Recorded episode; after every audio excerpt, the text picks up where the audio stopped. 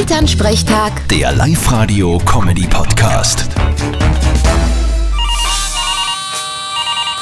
Hallo Mama, Grüß dich, Martin. Ich sag dir, ich bin ein bisschen nervös. wegen einem Ergebnis vom PCR-Test. Nein, das weniger. Eher weil ich da herum nichts mitkrieg, was der Papa und Thomas so aufführen da unten.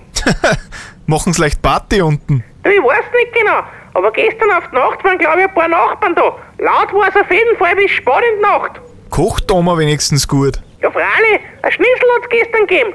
Mal schauen, was heute macht. Und mit was vertreibst da du die Zeit? Du, ich hab Bücher zum Lesen, ich hab ein Heftel mit Kreuzworträtsel und ich hab gestern angefangen, dass ich ein Buch schreibe. Du schreibst ein Buch.